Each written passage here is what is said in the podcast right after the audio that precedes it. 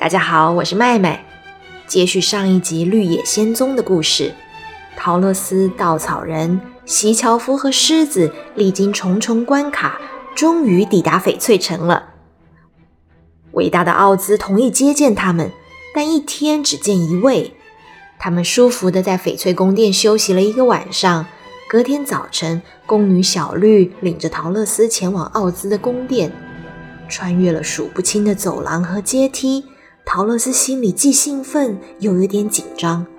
他们在一个长廊停下脚步，这里站着许多穿着奢华的绅士与贵妇，他们每天都来这里排队求见奥兹，但从来没有被允许进去过。这群贵族一听说奥兹同意接见陶乐斯，好奇又惊讶地围上来，东问西问。小绿帮忙回答。我也觉得奇怪啊，奥兹起初也是一口回绝的。可是当我描述了陶乐斯的样子，尤其是说到这双银蝎子，还有他额头上的记号，奥兹突然变得很有兴趣，改口说愿意接见了。小绿转头对陶乐斯说：“我只能带你到这了，接下来你得自己进去。”陶乐斯深吸一口气，推开房门，里面是个宽敞的圆形大厅。拱形的天花板镶满绿色珠宝，闪闪发亮。但陶乐斯根本没有时间欣赏，因为大厅正中央有一颗超级无敌大的头，没有手脚，也没有身体支撑，圆滚滚的眼睛直盯着陶乐斯看，嘴巴一开一合的发出声音：“我是伟大的、可怕的奥兹。”你是谁？为什么拥有这双鞋子？我叫陶乐斯，是被一阵龙卷风刮到蛮奇经，刚好房子降落的时候压到东方女巫身上。我不是故意的，但是所以结果就得到这双鞋子了。那额头上的记号又是怎么来的？这是善良的北方女巫送给我的祝福。她亲了我的额头一下，然后要我来找你。大头的眼睛持续盯着陶乐斯，好像在确定这些话是不是真的。你要求我什么？陶乐斯很诚恳地说：“拜托你，请送我回堪萨斯州去吧。我离开这么久没有消息，我的叔叔婶婶一定很担心。”大头的眼珠突然疯狂的快转，一会儿顺时针，一会儿又逆时针，最后停留在陶乐斯的脸上。为什么我该帮你？因为你法力高强啊，这对你来说只是个举手之劳。天下可没有白吃的午餐，除非你也帮我做一点事情作为回报。这样吧。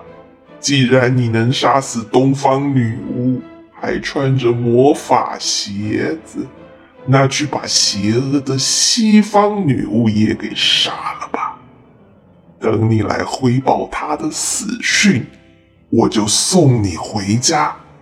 在完成之前，不要再来找我。说完就紧闭嘴巴，合上眼睛，像没电了一样。陶乐斯红着眼眶离开宫殿，同伴们你一言我一语的问，大家都等不及想知道会面的情形。只见陶乐斯说：“没希望了啦，他要我去杀死西方女巫，哎，不然他不会帮我回堪萨斯的家，这怎么可能？”同伴们听了也替他难过，却不知道怎么帮他。隔天早上，一位留着绿色胡须的侍卫来带领稻草人去见奥兹。稻草人以为会看见陶乐斯所说的一颗大头，出乎意料的，竟然是位美丽的妇人，坐在大厅中央的翡翠宝座上，头戴绿宝石皇冠，身穿绿纱裙，肩膀上还有一对漂亮的翅膀，轻轻摆动着。稻草人优雅的鞠躬。贵妇人温柔地说：“我是伟大的、可怕的奥兹，你是谁呢？为什么要来找我？”“呃，我就是个稻草人，全身塞满稻草。我我来这里是想请求您为我装一颗真正的脑袋，让我变聪明。每件事都是有代价的。假如你能为我杀死邪恶的西方女巫，我将赐给你一个大脑袋，让你成为全奥兹最最聪明的人。呃，你不是已经要求陶乐斯去杀死西方女巫了吗？是啊，只要能除掉她，我不在乎是谁办到的。去吧，直到你完成任务之前，不用再来找我。稻草人忧愁地回到同伴身边，大家议论纷纷，脑子里也充满问号：为什么陶乐斯看到的奥兹是一颗巨大的头？稻草人却见到一位贵妇呢。翌日，席樵夫被领到大宫殿，他不断的猜想自己是会见到贵妇，还是一颗大头，但两个都不是。他一开门，看见一只恐怖的野兽，体型和大象一样，几乎塞满整座宫殿，脸上五个眼睛，背上五只手臂，还有五条腿。厚厚的长毛覆盖全身，样子可怕极了。野兽发出低低的咆哮：“我是伟大的、可怕的奥兹，你是谁？为什么要来找我？”“我是席樵夫，全身都是席，想请求您赐给我一颗心。”让我也能感动，也能爱人。如果你真的这么想要一颗心，那去帮助陶乐斯一起杀死西方女巫成功之后，我将给你全奥兹最善良、最体贴的那颗心。这下子，除了狮子以外，其他人都愁眉苦脸的。终于第五天，轮到狮子去觐见奥兹。狮子心里早就盘算好，无论是颗大头、美丽的贵妇，或是野兽，他都要扑上去，胁迫奥兹完成大家的心愿。没想到，在大殿等待他的，竟然是一颗漂浮在空中的火球。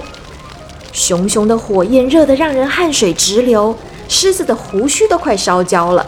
只好颤抖地退到靠近门口的地方。一个怪异的声音说：“嗯嗯嗯嗯，我是伟大的奥兹，你是谁？为什么要来找我？嗯嗯嗯嗯，我是一只胆小的狮子，什么都很怕。呃，拜托你赐给我勇气，让我能够名副其实的当森林里的万兽之王。”嗯嗯嗯，那那你去把西方女巫死了的证据带来，嗯嗯，我就赐你勇气。嗯嗯，只要她还活着，你就继续当个胆小鬼吧。嗯嗯嗯嗯嗯。狮子听了好气，却一句话也反驳不了，冲出大殿，把这场可怕的会面全都告诉了同伴。陶罗斯听着又哭了起来。这几天他已经来来回回哭了好几次了，除了托托依旧蹦蹦跳跳以外，其余的同伴都垮着一张脸望着陶乐斯。要不然我们试试看呢？那我和你一起，虽然我胆小，至少长得吓人吗？加我一个，还能砍砍树什么的。我我也去，虽然我没脑子，至少能帮忙拿点东西，讲讲笑话吧。于是他们互相给彼此鼓励打气，重新整装。席樵夫将他的斧头磨得更锐利，身上的关节也都涂上油。稻草人换了新鲜的稻草，陶乐斯还替他重画眼睛，这样可以看得更清晰。翡翠宫殿的宫女小绿体贴地为他们准备了许多食物，放在陶乐斯的篮子。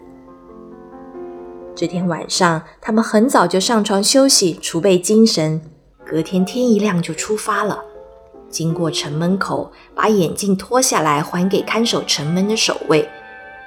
陶乐斯问：“你好，又碰面了。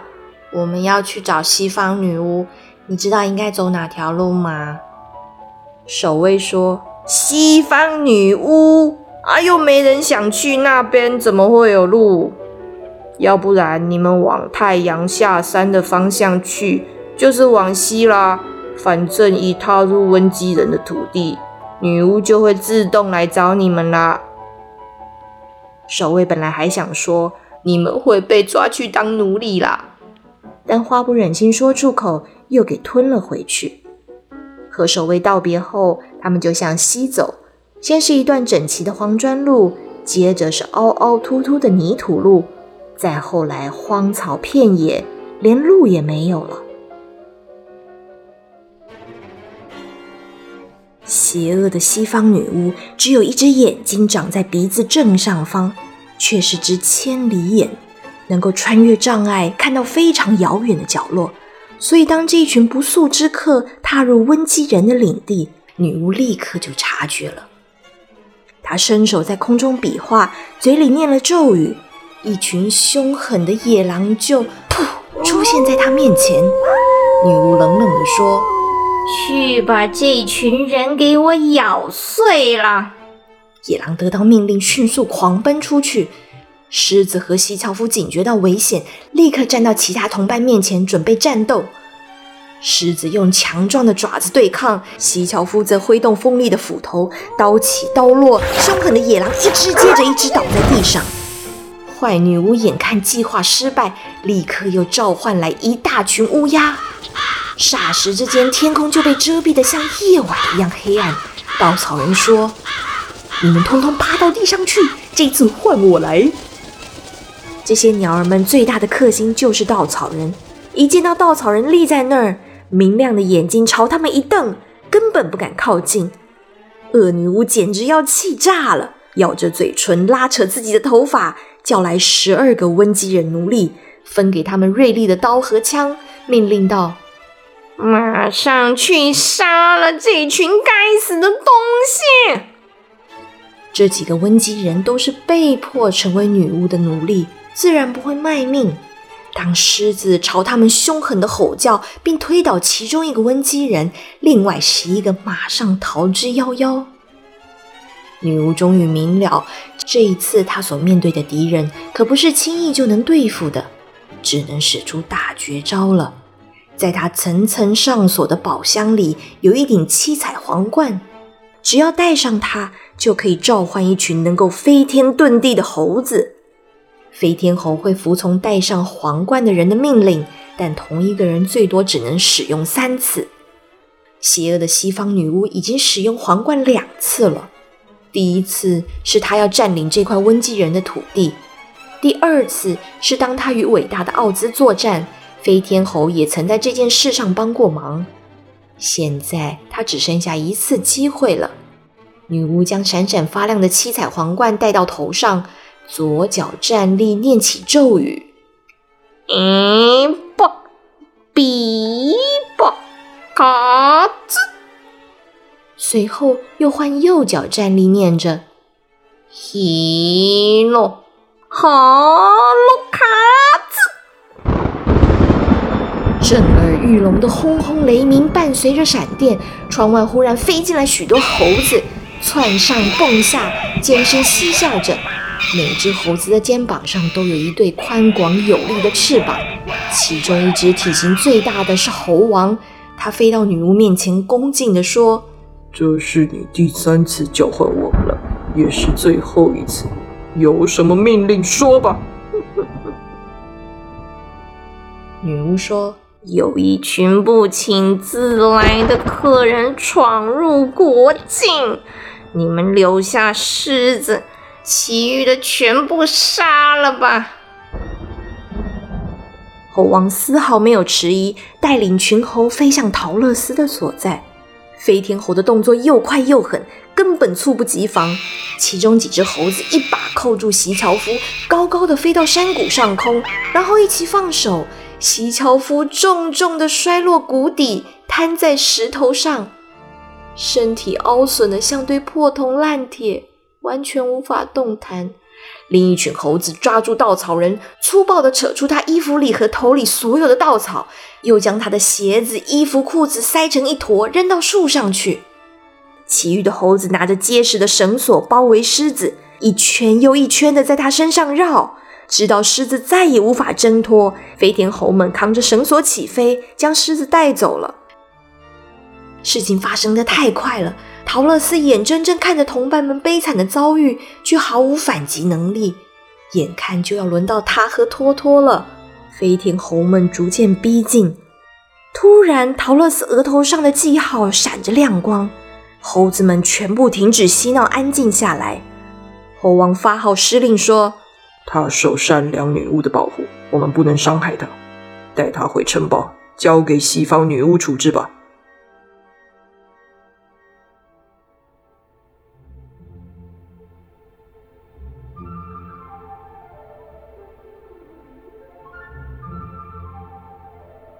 小朋友原本以为只要见了奥兹，陶乐斯就能顺利回家，同伴们的愿望也能实现。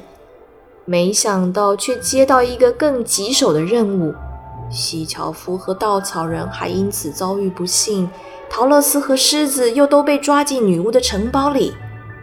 事情还能再更糟糕吗？他们能不能逃过一劫呢？下一集的故事告诉你。祝你有个愉快的一天，拜拜。